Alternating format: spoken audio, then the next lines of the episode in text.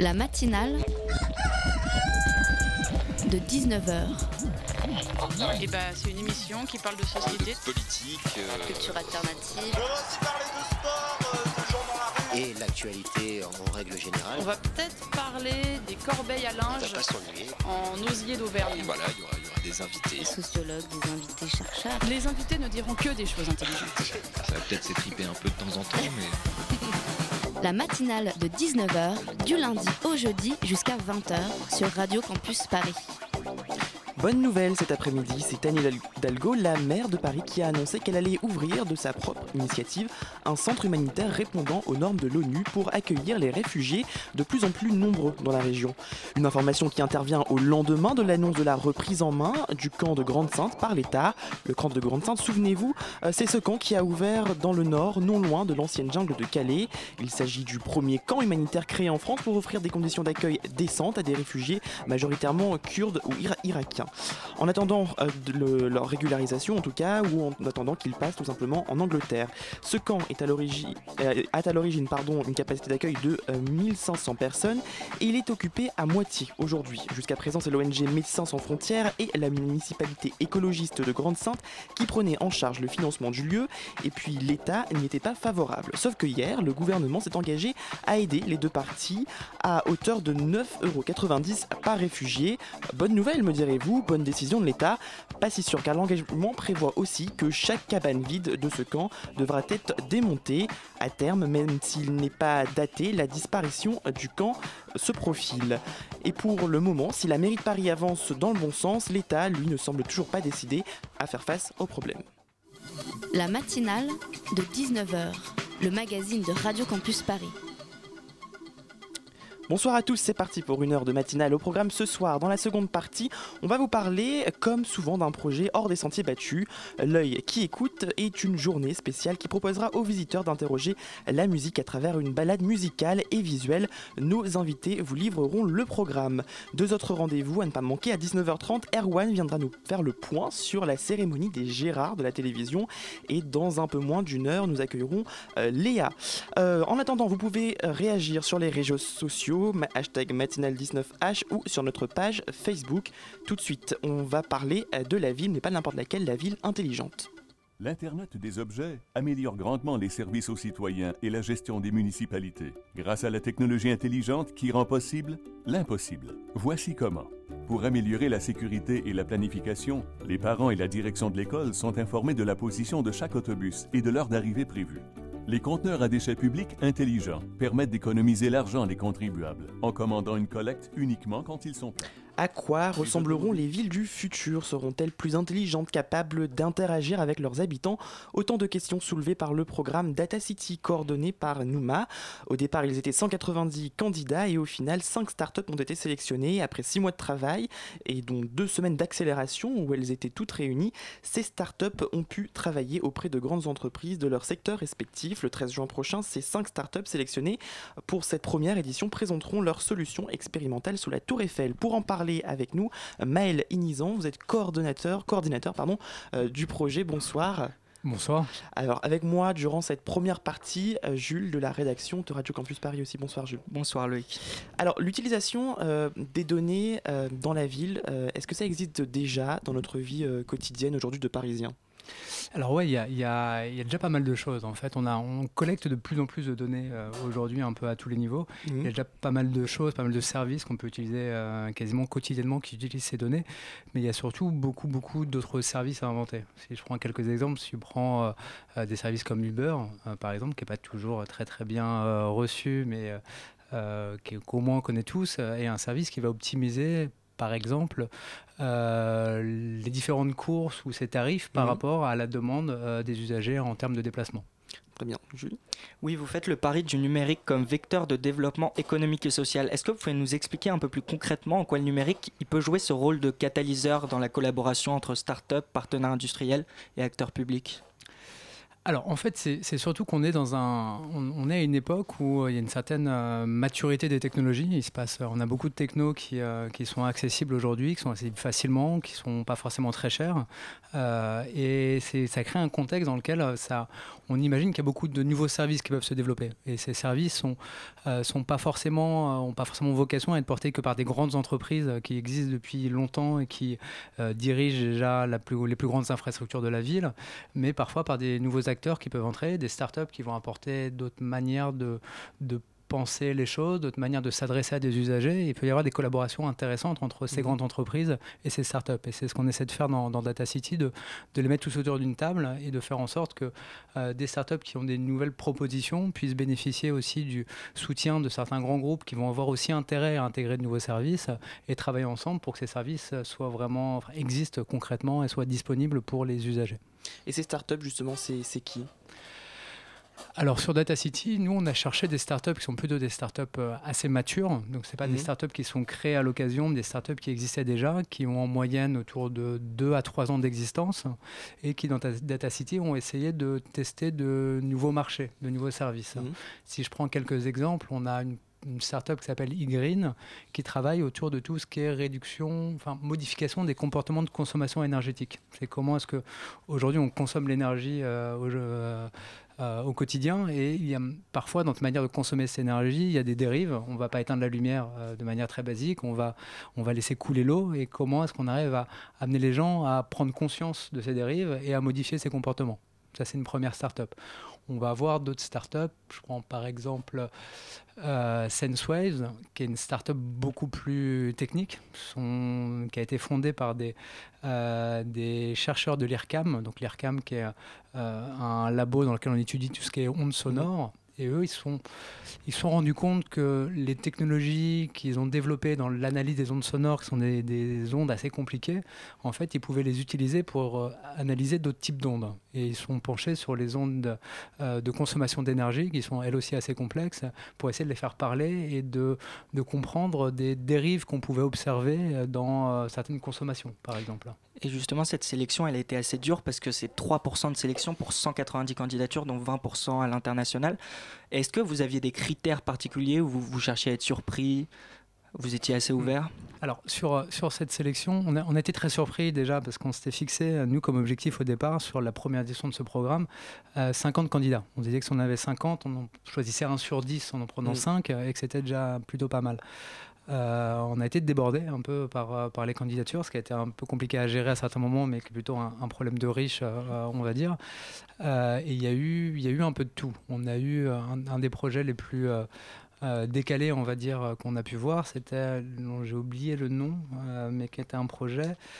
en fait, je pourrais le résumer, c'était plus ou moins une petite voiture pour, pour plantes avec des capteurs solaires. Et c'est une mmh. plante qui allait se déplacer euh, à la recherche du soleil dans l'appartement pour essayer d'être le mieux exposé euh, au quotidien, qui un projet que, j'ai beaucoup aimé mais qu'on n'a malheureusement pas, pas retenu. Nous, plus sérieusement, les, critères qu'on va avoir, euh, un peu comme tout le temps quand on sélectionne des startups, ça va être beaucoup autour de l'équipe. C'est-à-dire la capacité de cette équipe à porter le projet? Est-ce que c'est des gens qui, qui intègrent les bonnes compétences par rapport à leur projet? Mmh. Est-ce que c'est une équipe qui est aussi qui est cohérente et on sent qu'il y a une bonne dynamique d'équipe? Parce que c'est comme ça que ça va, enfin que les, les, choses vont se créer? On a rarement la bonne solution dès le départ, donc il faut une équipe qui est capable de se remettre en question. Euh, la capacité de l'équipe aussi à déployer la solution si, euh, si elle est intéressante. C'est pour ça qu'on vise des projets qui sont plutôt pas des projets qui se créent, mais des projets un peu matures, parce qu'on veut que ce soit des solutions qui puissent être portées à court terme dans la main des usagers. Euh, et sinon, ce qu'on va essayer de voir aussi, c'est quelle est notre capacité à nous à les accompagner. Est-ce qu'on est capable de leur fournir les jeux de données dont ils, dont ils ont besoin? C'était ma question, une question aussi, c'est qu'est-ce que vous leur promettiez à ces cinq startups sélectionnées? De quelle manière vous les accompagnez?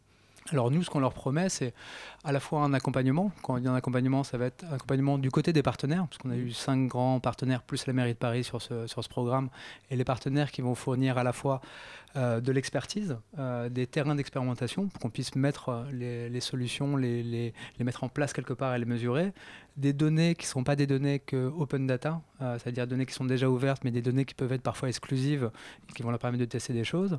Et après, il y a tout l'accompagnement de Numa. Et Numa, nous, ce qu'on fournit, ce qu'on a un certain nombre de, euh, en interne sur la manière de monter des projets et on a surtout un gros réseau d'experts sur plein de thématiques différentes qu'on va mobiliser pour ces startups. Donc c'était euh, une bourse qu'on valorise autour de, 30 000 euros, avec une partie qui était vraiment en accompagnement en service euh, Numa et, et, la communauté de Numa de manière élargie, et une partie en cash de 6 000 euros qui servait surtout à faire en sorte que l'équipe soit disponible. Et ces expérimentations, on l'a dit tout à l'heure, elles ont été conduites pendant six mois. Elles rassemblaient à chaque fois un binôme constitué d'un partenaire industriel et d'une start-up autour d'un questionnement, d'un thème particulier. Est-ce qu'il y a eu des difficultés justement dans cette mise en place d'une collaboration et d'un dialogue entre ces deux acteurs qui n'ont pas forcément les mêmes caractéristiques? Alors, jusqu'à ce n'était pas pendant six mois, parce que le programme a duré six mois en lui-même, il y a toute une phase qui était aussi une phase d'identifier de, quels étaient les bons problèmes à résoudre. Après, l'accompagnement en lui-même a, a duré autour de un mois, un mois et demi, on va dire. Alors sur ces collaborations, c'était pour nous un, des éléments assez nouveaux dans le programme. C'est-à-dire qu'on avait déjà fait travailler ensemble des, des, grands groupes et des partenaires. Là, on a rajouté une couche, parce qu'il pas un grand groupe, mais il y avait plusieurs grands groupes. Et donc c'était un élément sur lequel on était un peu... On avait un peu peur au départ avant de commencer. Euh, finalement, ça s'est plutôt extrêmement bien passé. On a des euh, les partenaires qui ont qui ont vraiment joué le jeu, en comprenant aussi que euh, c'est des petites boîtes qui sont en phase 2, euh, même si c'est des boîtes qui peuvent avoir deux ans, ça reste des toutes petites structures qui sont encore extrêmement fragiles, euh, et qu'il faut les accompagner, il faut essayer de leur donner tous les moyens, mais pas les contraindre aussi dans un sens qui serait un sens au bénéfice du grand groupe, mais qui serait risqué pour la start-up. Et pour le coup, on a eu plutôt, alors il y a toujours des moments qui peuvent être des moments un peu de tension quand il y a des choix sur des choses, mais qui globalement s'est extrêmement bien passé. L'une de ces expérimentations, justement, on disait qu'elles étaient autour de thèmes particuliers, elles concernaient la gestion énergétique à l'échelle d'un îlot. Ça, ça peut paraître un peu étrange quand on est dans le cadre urbain. Ah ouais, alors ça, c'est une des expérimentations que je trouve le, plus intéressante, qui est de se dire, euh, finalement, aujourd'hui, on est dans un cadre et on parle beaucoup plus d'économie du partage. C'est ce qu'on voit avec euh, Blablacar quand on partage les voitures, avec Airbnb quand on partage les appartements.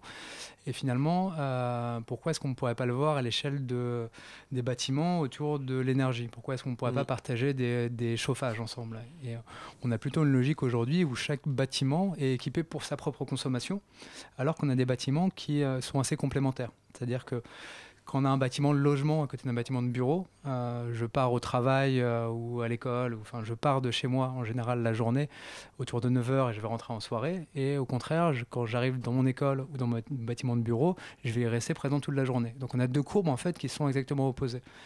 Et ce qu'on a voulu montrer sur cette expérimentation, c'est que c'était possible d'utiliser les mêmes équipements pour pouvoir euh, alimenter en énergie les mêmes bâtiments et donc euh, rationaliser l'utilisation des, équipements, donc avoir moins de frais d'investissement et surtout d'avoir moins de moins d'énergie qu'on perd, ce qu'on appelle la chaleur fatale, qui est l'énergie qui est produite mais qui n'est pas du tout utilisée, donc qui contribue à la fois à polluer, euh, mais aussi qui coûte de l'argent parce qu'on parce qu'on l'utilise pas. Euh, jusqu'à présent, est-ce que la ville de Paris était une smart city? Est-ce qu'on peut dire ça? Alors c'est ouais, une question qui est, assez compliquée. Je ne sais pas à quel niveau on peut, on peut définir qu'une ville est intelligente ou au contraire qu'une qu'une ville euh, est bête. Je ne sais pas si on arrivera réellement à, une notion de smart city à un moment, mais ce qu'on qu'on voit en tout cas, c'est que dans la première phase du programme, on a identifié énormément de, de problèmes de dérive, c'est-à-dire de, de, choses qui, euh, qui, pourraient mieux se passer euh, et qui manifestement ne se passent pas très bien et sur lequel on sent que euh, si on s'y penchait un peu plus, alors c'est pas toujours le bon contexte, parfois il faut attendre un petit peu, mais si on s'y penchait un peu plus, on pourrait rationaliser l'utilisation de beaucoup de choses. Bah justement, on va se pencher sur cette rationalisation de beaucoup de choses et on définira ce que sont beaucoup de choses juste après une petite pause musicale.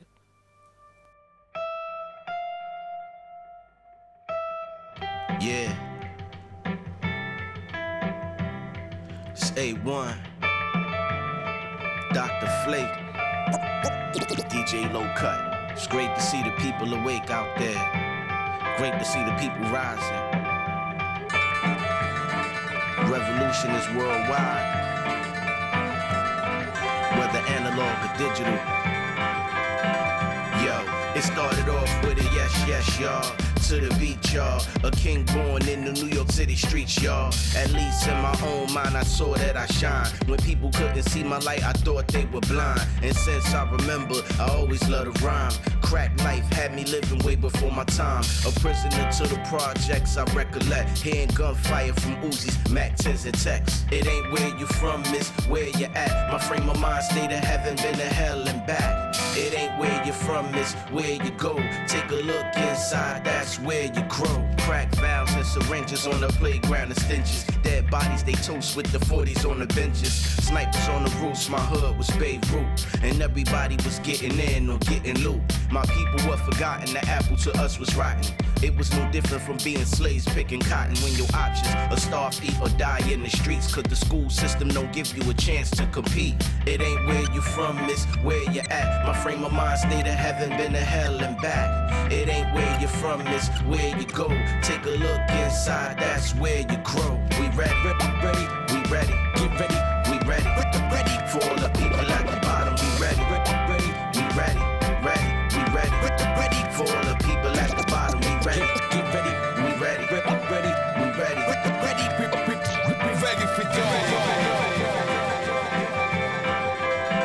We ready, ready, ready. I only deal with equations in life. I've been brazen with Mike's, the nephew of the post-civil rights drug lords and addicts. Force me to wave automatics if it's ever static, cause I ain't going out tragic. This is for my people who never had it, who suffered in crazy conditions, life below average. For the sisters who never seen marriage, one on the way, two in the carriage, but they still manage. It ain't where you from, it's where you at. My frame of mind stay to heaven, then to hell and back. It ain't where you're from, it's where you go. Take a look inside, that's where you Not only did they incarcerate all our brothers, they fucked up the lives of the kids and baby mothers. Some people can't understand what's on my dome. I got homies who only dealt with they pops through a phone. And it's still turmoil when some make it home. My brother Rome touched down and got rocked with the chrome. Rest in peace, my people from the belly of the beast. Now they wanna come and gentrify every single street. It ain't where you from, it's where you at. My frame of mind stay to heaven, been to hell and back. It ain't where you from, it's where you go. Take a look inside, that's where you grow. We ready, ready, ready, we ready, get ready, we ready, ready for all the people the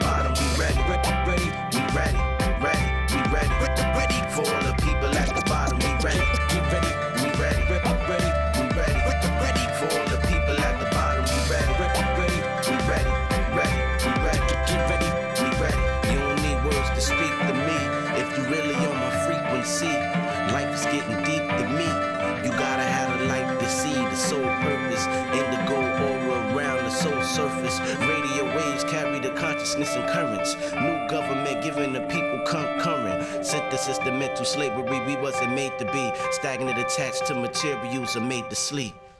C'était We Ready de Dr. Flake. La matinale de 19h du lundi au jeudi jusqu'à 20h sur Radio Campus Paris. 19h18, vous êtes toujours sur Radio Campus Paris 93.9. Maël Inizan, coordinateur du projet NUMA, est toujours avec nous. Euh, et juste avant la pause, on parlait de certains secteurs qui euh, gagneraient à être mieux rationalisés. Euh, Est-ce que vous pouvez nous donner un ou deux exemples un peu concrets? Alors, des questions qu'on n'a pas, pas abordées dans cette édition du programme, mais que j'aimerais bien aborder dans la prochaine. Il y a par exemple tout le secteur de la propreté. Euh, Mhm. C'est-à-dire qu'on voit, on a le ramassage des ordures, donc des camions qui vont passer euh, très régulièrement pour ramasser les poubelles. Et en fait, on se rend compte que très souvent, il y a soit des poubelles qui sont beaucoup trop pleines, qui auraient dû être ramassées largement avant, et qui Mhm. débordent dans les cages d'escalier, etc. Soit des poubelles qui, au contraire, sont vides et un camion qui va passer quasiment pour rien euh, tout ramasser. Là, si on était capable d'anticiper, de comprendre à quel moment le camion doit passer et dans quel coin il doit passer, ce serait une forme de rationalisation. C'est un peu la même chose avec euh, tout ce qui va être euh, les livraisons. On a tous essayé à des moments de se faire livrer euh, quelque chose par UPS ou par, un livreur qui est passé une première fois, on n'était pas là, puis une deuxième fois, puis une troisième fois. Et à ce moment-là, on a, quelque chose, c'est des camions qui tournent toute la journée dans la ville et qui tournent absolument pour rien. Et là-dessus, c'est des, exemples de, de terrain sur lequel il y a forcément des choses à faire. Jules Et on sait, justement qu'au-delà de ces thèmes centraux que sont l'énergie, les transports, encore l'urbanisme, d'autres pays n'hésitent pas à utiliser les données dans des secteurs euh, qui sont, où c'est parfois différents. Par exemple, les États-Unis n'hésitent pas à mettre en place des algorithmes pour prévenir les crimes. Vous, c'est un truc qui est totalement différent de ce que vous faites, mais vous pensez quoi de ce type d'initiative? C'est clair que tout ce qui est utilisation des datas, c'est pas. Enfin, il peut y avoir des, des, grosses dérives à des moments. Il y a une culture anglo-saxonne qui est très différente vis-à-vis de tout ce qui va être euh, de ce type de données. En France, on est heureusement beaucoup plus protecteur. On a des organismes comme la CNIL qui font très attention à mm. comment sont utilisées les, les, données personnelles, mais peut, peut, peut, y avoir des choses qui peuvent être euh, très dangereuses, surtout quand, quand aux États-Unis, on, on, nomme euh, directement quels sont les délinquants. Je parlais des délinquants sexuels, par exemple, qu'on est capable de, de, de savoir où ils habitent. Euh, ça, passe très bien là-bas. Je, pense que ça pose des, très sérieuses questions euh, vues de chez nous en tout cas. Et sur les startups avec qui vous avez travaillé, est-ce que c'est des questions euh, qui ont été abordées euh, durant le, programme? Alors ce type de questions, très peu, enfin, enfin, très peu, pas du tout, de très loin. Nous on a eu par exemple pour un des projets, on a eu utilisé des données qui sont un petit peu personnel, parce qu'on a utilisé des mm. données de, de, téléphone GSM, mais qui, elles, étaient vraiment anonymisées. Donc, c'est-à-dire qu'on les avait, on avait des paquets de déplacements, je crois que c'était à l'échelle de 50 personnes, mais qui nous ont permis de comprendre mieux comment les gens se déplaçaient dans le 19e arrondissement pour pouvoir créer un service de déplacement qui serait plus optimisé. Donc nous, on n'est pas vraiment, on utilise des données qui peuvent être un peu à caractère personnel, mais anonymisées, mais c'est des questions qui sont euh, qui, posent en tout cas moins problème euh, de mon point de vue que la question des, euh, de la délinquance, de la prévention du crime, etc. Mais alors, il y a aussi des, je pense notamment au transport, par exemple. ces données-là, elles sont quand même importantes et elles pourraient être partagées avec d'autres entreprises, pardon, qui pourraient vouloir les racheter, non? Sur, sur, tout ce qui est données de transport. Oui. Alors, il y a, il y a des, euh, des, des, entreprises qui sont spécialisées dans la vente de, de, de ce type de données. Après, nous, c'est des secteurs sur lesquels euh, euh, on n'a pas forcément travaillé, donc je ne suis pas forcément capable de, de répondre là-dessus. Mais en général, en France, on a en tout cas une vraie protection autour des données. Ce qui ne veut pas dire qu'il n'y a pas de dérives. Hein. Il peut y avoir des dérives, on aura peut-être des dérives qu'on va, qu'on va connaître à un moment. Euh, quand on parle de Google ou des choses comme ça, parfois il y a, des questions qui peuvent, euh, qui peuvent se poser. Mais on est quand même dans un régime qui est un peu plus favorable que d'autres pays en tout cas. Comme on l'a dit, le projet Data City a pris pour cadre spatial la ville de Paris. Mais est-ce que vous pensez qu'un projet similaire soit réalisable dans un environnement rural où l'innovation et les projets d'avenir sont parfois tout aussi nombreux? Ce serait, même super intéressant, je pense. Nous, nous si on va à Paris, il y, a une question de, facilité, on va dire, parce que, alors déjà, on est basé à Paris, il y a une concentration d'acteurs à Paris qui fait que tout est beaucoup plus facile. Euh, donc on a tendance parfois à oublier un petit peu euh, la campagne, mais c'est moi c'est des sujets que j'adorerais j'adorerais vraiment explorer et je pense qu'il y, y, a beaucoup de choses à faire sur euh, ces, ces points-là. On sait notamment que le numérique il prend une place de plus en plus grande dans l'environnement rural pour la collaboration mm. ou une économie nouvelle. Ouais, il y, y, y a, des questions aussi sur euh, tout ce qui va être euh, dans, en termes d'agriculture. Il y a énormément de choses qui se passent, notamment avec des drones, avec euh, tout, ce que, tout ce qui est l'automatisation, qui sont des choses qu'on voit parfois assez peu, nous, vu de la ville, mais qui mmh. sont, il y a vraiment des innovations qui sont, qui sont extrêmement impressionnantes de ce point de vue-là. Euh, vous avez euh, réuni les différents projets dans ce que vous appeliez un bootcamp. Est-ce que vous pouvez nous expliquer un peu en quoi ça consiste, à quoi ça a servi? Alors, le bootcamp, il y a cette idée qui est un peu un clin d'œil au, bootcamp euh, militaire qu'on peut voir parfois, mmh. où on a les jeunes recrues qui vont faire des parcours d'obstacles, etc. Euh, ça se passe pas vraiment comme ça, c'est un peu plus détendu, mais il y a cette notion de, qui est assez importante dans, dans ces formats, qui va être de concentrer toutes les ressources sur un temps fort. C'est-à-dire que plutôt euh, que de passer euh, trois mois ou six mois ou une longue période à faire, à faire les choses. On va réunir tout le monde au même endroit, réunir tous les experts, créer les meilleures conditions possibles pour y arriver et de se dire qu'il faut qu'on soit capable d'avoir des réponses aux questions qu'on se pose au terme de ce bootcamp qui peut durer une semaine, deux semaines. Euh, et vous, c'était le cas, c'est deux semaines, c'est ça? Nous, c'était deux semaines, cette occasion. Et alors, du coup, comment ça s'est passé? Est-ce que ça a été fructueux? Euh, ouais, très. Après, c'est toujours euh, c'est fatigant euh, mmh. parce que on va toujours passer par des phases où on arrive. ce que l'intérêt d'un bootcamp, c'est qu'on va très vite arriver au fond du trou parfois et se mmh. rendre compte qu'on a poursuivi une voie qui n'était pas du tout la bonne et qu'on est en train de se planter. Mais vu qu'on concentre ses ressources, qu'on est toujours présent à ce moment-là, qu'on n'arrête pas de réfléchir, de réfléchir, de continuer à travailler, euh, il faut parfois qu'on se cogne contre un mur pour pouvoir euh, avoir le temps de, de re-questionner les modèles qu'on est en train de mettre en place et, se dépasser. Jules? Oui, parmi les principaux objectifs de votre entreprise Numa, il y a le déploiement, déploiement à l'international, déjà en cours avec des antennes à Moscou, Bangalore, Casablanca ou encore Barcelone, comme vous nous disiez en off. Qu'est-ce que l'échelle internationale, elle a apporté à Numa? Alors c'est encore en construction. on est vraiment en train de. Enfin, notre conviction autour de ça, c'est que euh, finalement, le, terrain de jeu aujourd'hui, c'est plus un terrain de jeu qui peut se faire à une échelle euh, très locale, même à une échelle française. Euh, finalement, une entreprise a la possibilité aujourd'hui, avec le numérique, de se développer tout de suite à, une taille assez importante, en tout cas de toucher des bassins d'audience assez larges. Et c'est même important, souvent dans leur modèle économique, de pouvoir toucher beaucoup d'utilisateurs. Et donc, ça doit se passer au-delà de, au-delà de la France, même au-delà de l'Europe. Et nous, ce qu'on essaie de construire, c'est un vrai réseau de lieux, donc, qui sont présents aujourd'hui dans on est presque sur tous les continents. Non, mm. on n'est pas encore sur l'Afrique, on n'est pas encore euh, en Océanie non plus. Donc, euh, non, il, nous, il, nous reste encore un peu de boulot. Mais euh, en tout cas, on veut construire un réseau de lieux où on puisse continuer, enfin, avancer ensemble et travailler ensemble et permettre à une boîte qui se développe à Bangalore, si elle a un intérêt de poursuivre son développement ou de rencontrer des gens au Maroc, par exemple, qui ait une tête de pont au Maroc sur lequel elle puisse aller, qu'elle puisse être tout de suite dans un réseau, être mis en connexion avec les personnes et pouvoir se développer le mieux possible. Une question d'actualité pour finir. En janvier 2017 ouvrira le plus grand incubateur de start-up au monde porté par Xavier Nil à la Alfresine. J'imagine que vous n'êtes pas indifférent à ce genre de projet? Bah, Pour nous, c'est plutôt, un, plutôt un assez bon signal. C'est-à-dire que on, quand c'est créé, parce que Numa, ça existe depuis un peu plus d'une quinzaine d'années maintenant, c'était sous un autre nom euh, à l'origine, il s'appelait Silicon Sentier, avec un lieu qui s'appelait la cantine pour, quelqu'un, enfin certains d'entre vous connaissent, euh, connaissent peut-être, mais c'était un moment où finalement tout ce qui était euh, start-up, c'était quelque chose qui était assez peu considéré. C'est quelque chose qu'on regardait d'assez loin. Il y avait mmh. une première bulle Internet où ça avait explosé. Et euh, on nous regarde. Il y avait un côté un peu underground, pas dans le côté punk forcément, mais dans le côté sous les radars en tout cas. Et depuis quelques années, c'est un sujet qui monte de plus en plus. Aujourd'hui, on a déménagé de ce, petit espace qu'on avait, qui était tout sombre dans le passage à Panorama, pour avoir un immeuble. Et le fait qu'aujourd'hui, il y ait d'autres acteurs comme Xavier Niel qui ouvrent de grands espaces comme ça, euh, on ne le voit pas tant comme une concurrence, mais plutôt comme euh, ça montre qu'il y a vraiment un bouillonnement, qu'il se passe énormément de choses et qu'on est en train de, de, changer beaucoup de choses et c'est extrêmement intéressant pour nous. Du coup, il y aura une prochaine édition. Est-ce que les personnes intéressées peuvent déjà s'inscrire ou se préparer à cette prochaine édition? Alors, une prochaine édition, c'est un peu tôt pour s'inscrire, on n'a pas encore ouvert de page, mais ce sera lancé en octobre prochain. En attendant, euh, nous, on ouvrait quelques places pour le Démo donc le moment où on va présenter euh, les projets euh, qui ont été réalisés, qui se passera le 13 juin prochain à 19h dans la fan zone de l'Euro sous la Tour Eiffel. Mhm. Et donc il y a un lien d'inscription sur le site euh, numa.co paris.nimois.co, euh, sur lequel euh, il y a quelques places pour ceux qui souhaiteraient voir un, peu plus près ce qui s'est passé, rencontrer les startups qui ont, qui ont bossé pendant le programme.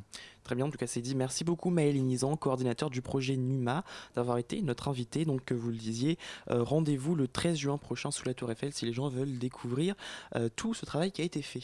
Merci.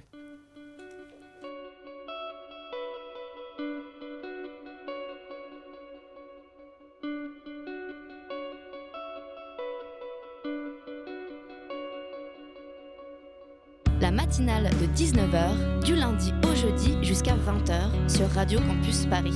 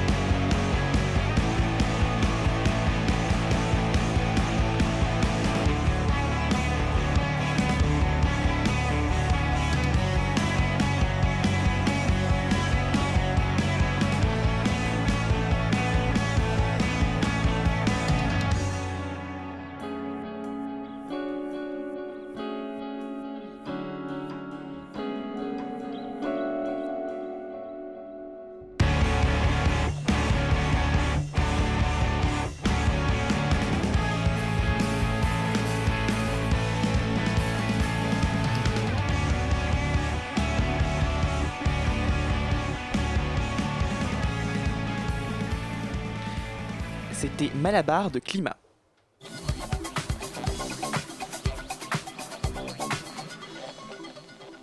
19h32 sur Radio Campus Paris. Continuez à réagir sur les réseaux sociaux, hashtag matinale19h ou sur notre compte Facebook, la matinale de 19h. On est ensemble jusqu'à 20h. Et tout de suite, on va parler d'une cérémonie qui ne vous, n'avez sans doute pas vue, euh, ou peut-être pas regardée, mais vous auriez dû. En tout cas, lui l'a fait. Erwan est avec nous pour parler des Gérards de télévision. Salut Erwan. Salut Loïc. Alors, cérémonie pour rire ou cérémonie qui dérange, les Gérards de la télévision se déroulaient hier soir sur Paris Première. La cérémonie satirique récompense chaque année les pires animateurs et les pires émissions de télévision avec un parpaing d'or. Et donc tu l'as regardé avec attention. Absolument Loïc, j'en ai pas manqué une miette.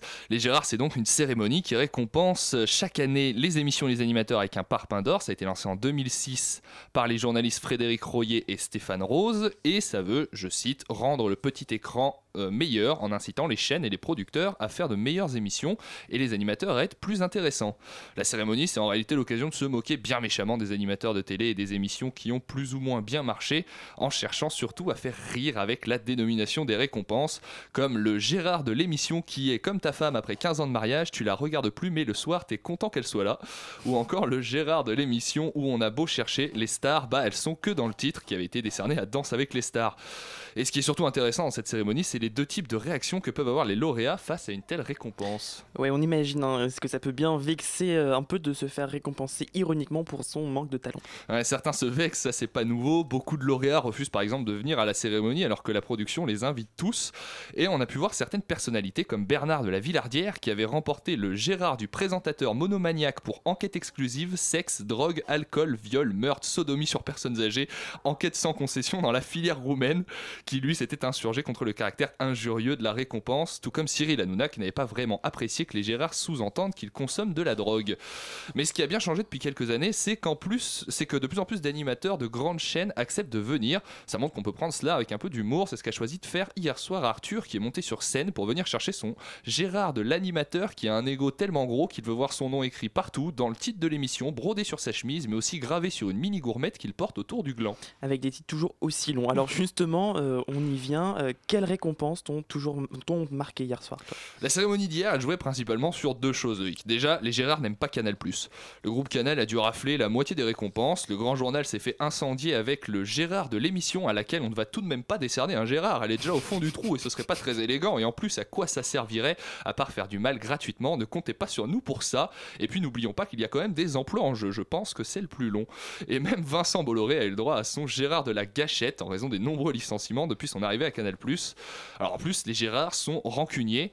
Cyril Hanouna, comme j'ai dit, c'est plein des allusions, des allusions sur sa consommation de drogue. Les Gérards lui ont donc décerné cette année le Gérard de l'animateur qui ne se drogue pas avant de décerner à Samuel Etienne le Gérard de l'animateur qui ne se drogue pas, mais cette fois-ci pour de vrai. Enfin, le Grand 8, animé par, par Laurence Ferrari. Émission Lolo Ferrari. par Laurence Ferrari, émission qui s'arrête d'ailleurs cette année, euh, a reçu le Gérard de l'émission de Bonnes Femmes, présentée par des bonnes femmes qui n'invitent que des bonnes femmes pour parler de trucs de bonnes femmes. Une récompense provocante qui répond un peu au mécontentement de l'équipe du Grand 8 qui en 2012 avait protesté contre le Gérard de l'émission de Bonnes Femmes il y a 4 ans. Mais non, elle reçoit pas que des femmes cette émission. Euh, en même temps, l'expression bonne femme, c'est un peu de mauvais goût, non? Tout à fait, oui. C'est là qu'on touche un peu à la question des limites de l'humour des Gérards. L'intention est sans doute de faire rire au quatrième degré, mais on se rend vite compte avec un peu de recul que beaucoup de récompenses décernées à des femmes ont une connotation sexiste, alors qu'on ne trouve quasiment pas de prix équivalent pour les hommes. Et on peut comprendre les mauvaises réactions quand on reçoit un Gérard de l'émission de faits divers où, vu la tête de l'animatrice, t'as plus tendance à devenir toi-même un prédateur sexuel. Un prix qu'a remporté, entre guillemets, Adrienne de Malray hier soir. Achour, lui, s'était déjà élevé contre une autre forme de discrimination après avoir gagné le Gérard du quota. Une chose est sûre, les cérémonies des Gérards ont encore atteint leur but, celui de faire parler d'elles et de mettre un peu de piquant dans le paysage télévisuel français. Magnifique paysage audiovisuel français. Quel palmer en tout cas. Quel palmer en tout cas. Euh, merci Erwan d'avoir regardé cette cérémonie pour nous. La matinale de 19h sur Radio Campus Paris. Samedi 11 juin prochain de 14h à 19h au centre musical Barbara dans le 18e, un rendez-vous un peu hors du commun. L'œil qui écoute est une journée spéciale qui proposera aux visiteurs d'interroger la musique à travers une balade musicale et visuelle, concert à l'aveugle, jam session et autres ateliers. Nos deux invités vont tout vous détailler. Euh, Margot et Marie sont donc nos invités. Bonsoir à toutes les deux. Bonsoir. Alors Marie, vous connaissez, un chers auditeurs, car euh, elle présente On va vous chercher des noises un mardi sur deux sur Radio Campus Paris. Euh, alors, il vient d'où ce nom, euh, l'œil qui écoute, euh, Margot? Alors, nous avons travaillé à partir de dispositifs à la Mhm. base pour ce projet. nous voulions vraiment interroger les sens et, et vraiment proposer au public quelque chose d'inhabituel. Donc nous sommes partis évidemment de la musique puisque c'est l'objet de, de nos études. Et puis nous sommes arrivés à, euh, à des dispositifs qui abordent différemment donc, euh, la musique et l'écoute de la musique, euh, notamment par d'autres arts. Donc nous avons choisi la vue et le visuel pour interroger ces rapports à la musique de diverses façons, donc par la vidéo, mais aussi la peinture ou alors le mime et le cinéma. Euh, donc, euh, l'œil qui écoute, euh, quel titre pourrait le mieux convenir pour ce, ce projet, cet événement? Mais justement, mêler le- la vue et l'ouïe, c'est pas forcément la première chose à laquelle on s'attend pour, euh, pour un mélange d'essence, non? Oui et non, parce que quand on se rend en concert, on, on a forcément les deux sens en fait qui rentrent en compte. Mhm. Et nous, on est allé à, à contre-pied en fait de, de, de ce prérequis, on va dire. Quand on va à un concert, on, on est forcément influencé par la vue. Et on s'est dit, si on enlève, si on enlève par exemple euh, la vue, qu'est-ce qui se passe? Donc, euh, nous avons travaillé à partir de ce genre d'interrogation Mhm. pour finalement, euh, finalement se dire comment peut-on rapprocher ces deux sens euh, et euh, explorer euh, la musique euh, avec euh, la vue. Alors, est-ce que vous pouvez nous raconter un peu, peut-être Marie, euh, l'organisation de, de ce projet? Euh, alors, euh, on... vous êtes, tous, vous, êtes, l'organi- vous êtes tous étudiants, c'est ça Oui, voilà. Alors, on- bon, pour resituer les choses, on est tous étudiants euh, en médiation de la musique, Mhm. donc à Paris 3 et Paris 4. Et euh, ça fait partie au départ d'un projet de, hum, projet de professionnalisation qu'on doit faire dans ce cadre-là. Et euh, c'est vrai que nous, on a vraiment voulu que ce, que ce projet ait une vraie dimension professionnelle, parce que c'est vrai que c'est un, un fin de master et que c'est quelque chose qu'on on- voudrait aussi valoriser la médiation de la musique en général, euh, parce que c'est quelque chose où on a, mine de rien, encore peu de débouchés clairs, euh, où Mm. il faut s'inventer. Et, euh, et donc voilà, pour nous, c'est aussi l'occasion de dire, bah voilà, on propose ce genre de choses. D'ailleurs, on est, on est soutenu par l'association des sons tissés, qui est reliée au master, mais qu'on a aussi pour but de, de développer Mhm. À l'avenir. Et, euh, et voilà, donc euh, c'est pour euh, voir aussi si justement le fait d'interroger la musique autrement que de dire juste bon, je vais aller à un concert et le but c'est de présenter les artistes. C'est voir aussi en quelle mesure le public a aussi ses choses, des choses à dire, comment finalement chaque expérience musicale est personnelle et, comment on peut. Et que de toute manière, on échange toujours autour de ça. Alors, justement, comment ça s'est passé le choix de ces artistes? Comment est-ce que vous les avez choisis? Euh, il s'est passé euh, parce qu'il il, euh, il présentait bien notre euh, propos à chaque atelier. Donc, on est cinq à s'occuper de, de l'œil qui écoute. On a chacun proposé une, une forme de médiation et donc chacun a pris soin de trouver des, des artistes. Alors, je vais vous donner les noms des artistes. Bah, donc, pour les tableaux sonores que, que présente Margot. Euh, il s'agit de l'artiste plasticienne Annie-Claire Alvouette, qui est une euh, plasticienne qui euh, euh, présente, enfin qui, qui dessine beaucoup en situation de jam et qui du coup va, va proposer aux gens de faire la même chose. Oui, parce que c'est participatif aussi. Voilà, le, le tableau sonore, c'est vraiment tout le monde est invité à participer à une grande toile et à, et à peindre, à- encadré par Annie-Claire et, et Margot. Et justement, Valentin avait une question sur, euh, sur ces tableaux, euh, ce tableau Oui, je- sonore. Bonsoir, euh, je voulais savoir euh, en quoi consiste, va constituer les tableaux sonores? Euh, donc pour les tableaux sonores, on, on est vraiment parti du dispositif avant de s'adresser à la plasticienne. Euh, donc c'est vraiment euh, quelles images euh, représenter quand on écoute de la musique. Et ça implique aussi une part de la gestuelle du corps, c'est-à-dire que quand on écoute de la musique, toutes les images qu'on a dans notre tête, que ça peut, ça peut relever aussi du rêve ou s'inspirer de choses très réelles, euh, apportent forcément une, une, participation du, corps et donc du geste. Et donc c'est à partir de là qu'on s'est dit, euh, pourquoi pas proposer justement euh, une, bande sonore euh, qui part de l'imaginaire, du rêve, quelque chose près de l'imagerie. Euh, pour inviter le public à euh, dessiner donc dans une, sur une grande toile collaborative et participative. Donc du coup, le concept, c'est d'accrocher une toile au mur et à l'aide de la plasticienne, donc encadrée par la plasticienne, en écoutant la musique d'abord à l'aveugle, donc en fermant les yeux, en se mettant vraiment en situation d'inviter chacun à, à d'abord s'exprimer donc gestuellement en écoutant la musique et ensuite en travaillant sur euh, l'imagerie qui est vraiment personnelle, mais aussi euh, de tout le monde en même temps, euh, de créer une grande toile en temps réel avec cette plasticienne. Ce genre d'atelier n'a jamais eu lieu avant? C'est des ateliers qu'on peut trouver sous diverses formes. Marie disait tout à l'heure que Annie Claire a l'habitude de dessiner donc vraiment les musiciens de jam, de jazz. et des fois, on peut proposer aussi, ça arrive, euh, à des enfants de s'inspirer de choses, de couleurs. Et quand on parle de musique, on parle aussi de couleurs. Après, euh, l'atelier en lui-même, euh, en temps réel comme ça, nous, ça va être vraiment la première fois qu'on va l'expérimenter. bon, on parle du, programme. Juste avant, il me semble qu'il y aura un atelier qui s'appelle Silly Symphony. Est-ce que Marie, tu peux nous en dire un, petit peu plus? Oui, alors les Silly Symphonies, en fait, c'est suite à une, une, découverte que j'ai faite euh, ça, partait du, constat qu'en fait, euh, il y avait beaucoup, beaucoup de gens dans les soirées, euh, au lycée, tout ça, mhm. qui chantaient tout le temps des Disney. Et du coup, je me suis dit, ah, mais c'est un truc que tout le monde partage. Et en même temps, bon, y a, on a chacun notre point de vue dessus. Enfin, voilà. Donc, j'ai voulu en savoir plus sur. Et, je me suis rendu compte qu'il y avait vraiment quelque chose d'incroyablement riche dans la, dans la réflexion de Walt Disney au tout début donc, de sa carrière, quand il a voulu. Enfin qu'il a vraiment fait carrière en, faisant des dessins animés mis en musique. Et c'est vrai que ça correspond, la, la mise en musique euh, de l'image euh, animée.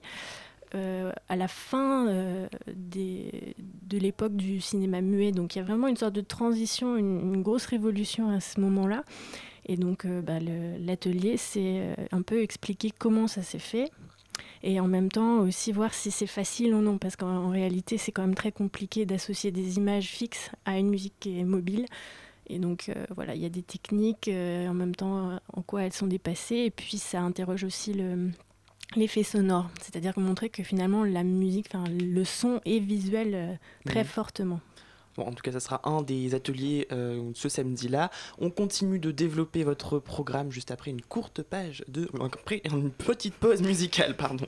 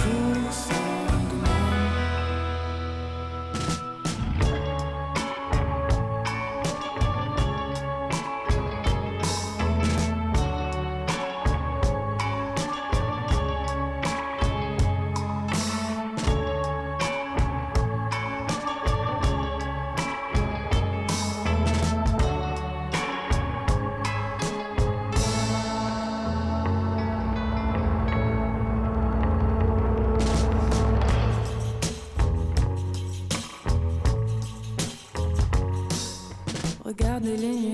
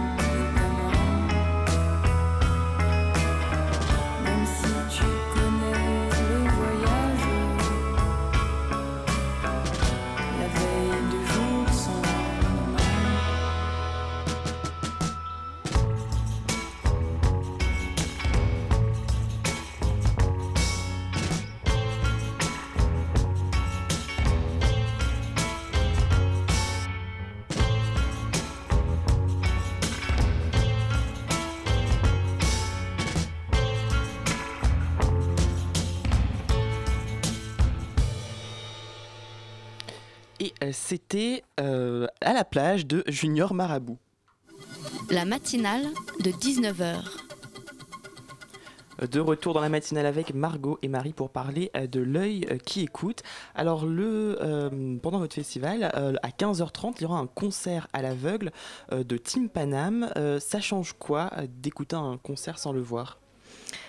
Euh, je je pense qu'il y a beaucoup de gens qui, euh, qui écoutent déjà de la musique en s'imaginant ne rien voir parce qu'ils ferment les yeux. Oui, quand ou- on écoute un disque par exemple. Voilà, quand ils écoutent un disque ou quand ils sont dans le métro et que du coup euh, euh, ils ont leurs écouteurs, ils n'ont pas l'impression de voir ce qui se passe. En réalité, moi je pense qu'à ce moment-là, on voit quand même plein de choses parce qu'on Mhm. est dans un environnement, enfin il y a toujours l'environnement autour. Euh, là, je pense que l'aveugle, euh, c'est vraiment de se retrouver en face des musiciens et de pas avoir les clés visuelles pour, euh, Pour ce qu'on entend. euh. c'est vraiment l'idée de- d'être surpris par ce qu'on entend parce que justement, il manque une information. Je pense que c'est Et qu'est-ce que cela peut apporter à l'imagination? Et bah, beaucoup de choses. Je pense parce qu'à partir du moment où on a un manque, on crée un désir. euh, du coup, euh, ça, ça part dans tous les sens. Le but, c'est d'affoler un peu. Et vous pouvez donner vos exemples? Quand vous, vous faites de l'écoute, euh, de la pure écoute? Quand moi, je fais de la pure écoute, oh, ça peut, euh, ça peut partir très loin. Bon, C'est une question un peu personnelle, je sais, mais. euh, On n'est pas obligé de répondre. Voilà, non, j'ai pas d'anecdote comme ça. Toi, Margot, peut-être euh, Euh, tout de suite, là non plus. Euh, évidemment, il y a plein de cas de figure. euh, et puis, vu que c'est vraiment sur le moment donné, on peut jamais prévoir et jamais. euh, c'est très instinct- instinctif. Donc, euh, même se rappeler de, de moments comme ça, euh, ce qui est assez, assez, assez- sympa en fait, c'est que c'est aussi des, un- une expérience qui, qui est inhabituelle, mais qu'elle passe comme ça. Et puis, tout d'un coup, elle s'en va. Donc, c'est assez éphémère. Ça peut ça peut euh, donner envie, même gestuellement, de se rapprocher, d'être à l'é- avoir envie de comprendre justement euh, ce qu'on ce qu'on entend vraiment. Oui, je me souviens de- d'un exercice qu'on a fait justement en classe. On avait écouté du Jack sans savoir que c'était du Jack. Alors le Jack, c'est un, c'est un chant inuit. euh, c'est une sorte Mhm. de jeu entre, entre deux personnes qui font des hockey euh, en, en imitation. Mais alors on devait deviner en fait ce que, ce que c'était, décrire la musique et c'était impossible parce que personne n'avait les, les, les clés culturelles pour comprendre ça. Et par exemple là, on s'imagine des tas de choses qui sont en fait pas l'origine du son. Un peu l'idée. Euh, Est-ce que euh, vous avez, vous avez, pourquoi avez-vous choisi de traiter du jazz pour vos, conclu- pour, euh, vos ateliers participatifs? Pourquoi? Bah, Parce que le jazz, le jazz, il y a un gros travail sur l'improvisation et aussi sur le visuel, qui est très très fort. Là, avec cet exemple précis, en fait, c'est vraiment se retrouver en situation de jam. Donc, euh, euh, ce qu'on veut un peu apporter à travers cette expérience, c'est que les musiciens euh, qui sont en train de jouer pendant une jam euh, communiquent beaucoup par le regard, par le visuel, et ils donnent justement des clés d'appropriation à la musique par tous ces échanges de regards. Et c'est ça en fait qu'on a voulu un petit peu mettre en avant avec euh, ce concert euh, que l'on propose. Euh, c'est vraiment comprendre un peu les rapports en fait entre musiciens et, et euh, dans l'improvisation de la musique à travers des, des regards et des, des clés visuelles euh, des musiciens. Une dernière question rapidement, Valentin, peut-être? Euh, oui, d'accord. Est-ce que, bon, vous avez dit que le jazz c'est une musique euh, savante, que vous la qualifiez de savante. Et il y a d'autres musiques aujourd'hui qu'on pourrait qualifier de savantes et populaires à la fois? Alors c'est une euh, question que on s'est beaucoup euh, pris euh, la tête dessus, euh, on s'est beaucoup pris le museau dessus. Euh, voilà, c'était c'est un problème et en même temps c'en est pas. Musique populaire, musique savante, euh, on a tendance aujourd'hui dans le monde de la musique à encore à catégoriser beaucoup les choses. Or on peut se rendre compte que ce qu'on va appeler euh, on va dire de manière générale, un peu spontanément de la musique euh, savante, euh, disons de la musique classique, les grands tubes de Mozart, etc. C'est devenu de la musique populaire par les films, etc. Alors qu'au contraire, euh, de la musique pop, vraiment pop, euh, que peu de gens connaissent, elle va être moins populaire. Donc il y a des limites comme ça, en fait, finalement, euh, c'est difficile de dire ce qui est populaire et, et pas populaire. C'est- ça dépend aussi du contexte. Et alors, tout à l'heure on parlait du concert à l'aveugle, mais vous aurez aussi à l'inverse un concert à 18h avec de la vidéo. Et du coup, c'est un peu le grand écart. Eh ben oui, bah ça c'est la, c'est la proposition euh, ultime, on va dire. C'est le moment où on, va se demander si la vue et l'écoute euh, peuvent fonctionner en- ensemble quand il y a un vrai travail artistique en- ensemble en situation live. Et euh, c'est-à-dire qu'on se demande toujours sur cette question de l'œil qui écoute, euh, de la vue et de l'ouïe qui travaillent ensemble, on se demande toujours s'il y en a un qui prend le pas sur l'autre. Parce que euh, on vit dans un- une société très très visuelle, mais en même temps, euh, on peut fermer les yeux et on peut pas fermer ses oreilles. Donc en Mm. fait, finalement, le, le son est très très intrusif quand même. Mais on est dans, une, dans un monde où en fait le, le visuel prend le pas. Donc ça, pose des questions comme ça. Et c'est vrai qu'après ce concert de musique et vidéo, il y a un grand échange avec le public autour de ces questions. Aussi une sorte d'échange euh, sur la- l'après-midi en général, euh, si ça a plu aux gens, euh, ce qu'ils en ressortent. Enfin, ça nous intéresse beaucoup. Donc, Et pour terminer, une question pratique, ça coûte euh, combien tout ça? Alors l'entrée est libre. Et ben voilà, donc une bonne raison de plus d'y aller. Merci beaucoup à Marie et à Margot d'être venues nous parler de cet événement qui, je le rappelle, aura lieu au centre Barbara dans le 18e le samedi 11 juin de 14h à 19h.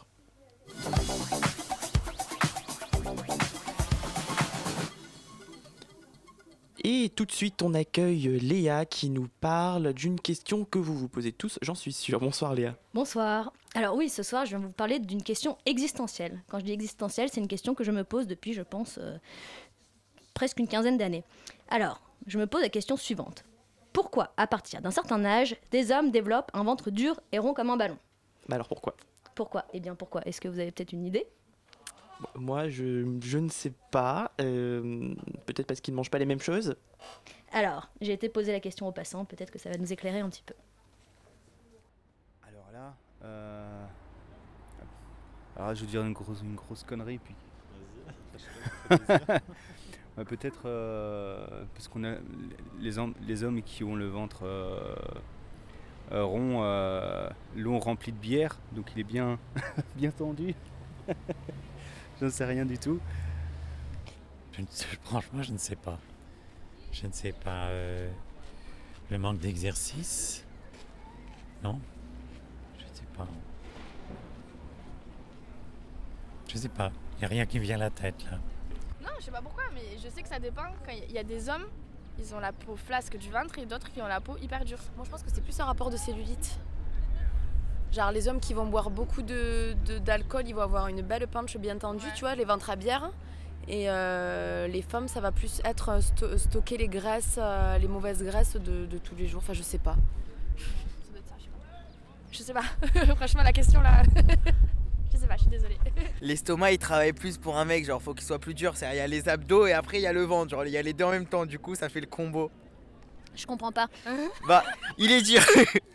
On a, genre, il y a les abdos, ok, bon, c'est voilà, parce que c'est pas parce qu'on est, euh, genre, il y a un petit ventre qu'il n'y a pas d'abdos. Et après, il y a, il y a- et après, du coup, on a le, le- le petit bide euh, parce qu'on aime bien manger. Et le truc, c'est qu'il est dur parce que bon, avec les abdos et tout, le fait, c'est que, ok, il y a un petit bide, mais il y a les abdos, du coup, c'est plus dur. de la ceinture abdominale euh, quand on, à l'adolescence. C'est-à-dire quand on a de, on va dire de, de 9 ans jusqu'à 16 ans, le travail de la ceinture abdominale est vachement important. C'est-à-dire que si vous, vous prenez une femme qui est sportive, qui va travailler sa ceinture abdominale en étant jeune, elle pourra même être enceinte, elle aura toujours un ventre plat. Ok, c'est la rondeur en vieillissant, mais ça tient. Pourquoi les hommes, ils ont de la brioche et Non, nous- moi j'ai beaucoup observé les, les garçons, les petites filles, j'étais prof d'éducation physique. Il y a des enfants minces toute leur vie, des hommes très minces, et les, les- les hommes gros grossissent du ventre, ça d'accord. Mais pourquoi c'est dur? Oh, c'est pas toujours dur, hein, vous avez touché tous les ventres. Bon, non, j'ai pas tâté tous les ventres, mais j'ai toujours pas la réponse à ma question. J'ai donc appelé Dr Cocolle, un nutritionniste. Euh, le ventre qui paraît dur, etc., c'est complètement trompeur, parce qu'il il suffit d'avoir une, une bonne paroi abdominale parce que vous êtes un ancien sportif, etc. Vous avez forcément des ventrations, et donc euh, c'est la paroi abdominale qui est tendue, mais c'est pas les muscles, c'est la paroi abdominale qui est complètement tendue parce que derrière il y a un abus de masse graisseuse qui, a- qui, euh, est euh, concentré derrière la paroi abdominale et qui pousse. Euh, les femmes, par contre, elles vont pas prendre comme ça tant qu'il n'y a pas la ménopause. Elles vont prendre généralement après la ménopause, elles peuvent prendre de la graisse dans le ventre. On perd tous de la masse musculaire, si vous voulez, avec le temps, et on prend tous du gras. D'accord? La problématique, c'est que la répartition des graisses entre les hommes et les femmes n'est pas la même, et que les hommes ont plus tendance à prendre de la graisse dans le ventre. Dans le- les croyances populaires, c'est dû à la bière et à l'alcool. Est-ce que c'est vrai ou pas? Pas forcément, non, non, il y a des gens qui prennent du ventre, qui ont pas forcé, euh, qui picolent pas forcément, vous voyez. Bon, et ben en tout cas, on a la réponse maintenant. Merci beaucoup, Léa. Merci à toute la rédaction de Radio Campus Paris, comme d'habitude. Elsa à la rédaction en chef, Camille à la coordination. Ce soir, Tiffany à la réalisation. Euh, C'est Dounia qui s'occupe de mettre en ligne cette émission. Merci aussi à Jules, Valentin, Erwan et Léa qui se sont succédés au micro. Retour de la matinale demain à 19h. Mais dans quelques instants, c'est la bouquinerie, une émission enregistrée vendredi au festival Quartier du Livre dans le 5e arrondissement. Restez à l'écoute de Radio Campus Paris.